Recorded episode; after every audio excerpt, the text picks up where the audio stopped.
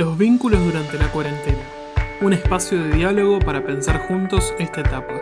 Todas las noches, la doctora Sonia Kleiman del Instituto Universitario del Hospital Italiano comparte una reflexión con la comunidad y nos invita a que dejemos nuestras inquietudes, consultas y comentarios.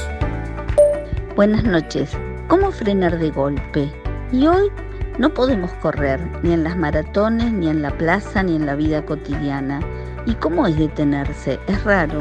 De pronto parar, ser parado por prescripción. Parece que hubiera tenido que venir un tsunami viral para detener la máquina de hipervelocidad.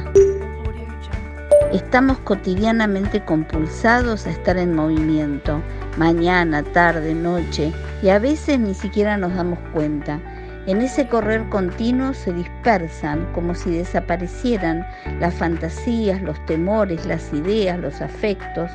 Hoy frenamos y a veces la mente se satura de ideas que nos agobian y otras que son nuevas, distintas, otros modos de ver la vida.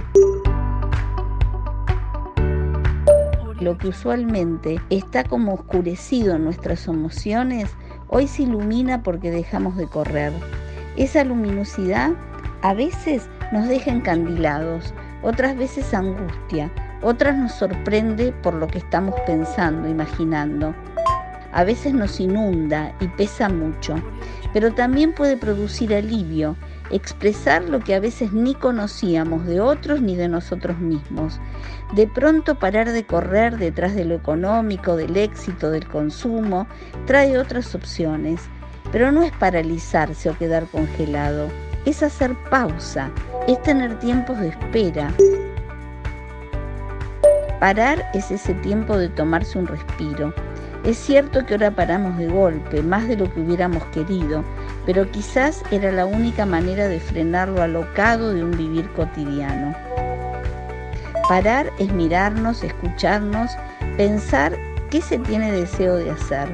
Parar es ver cómo estamos viviendo y qué otras maneras hay de hacer. Y si frenamos de golpe, es mejor que chocar.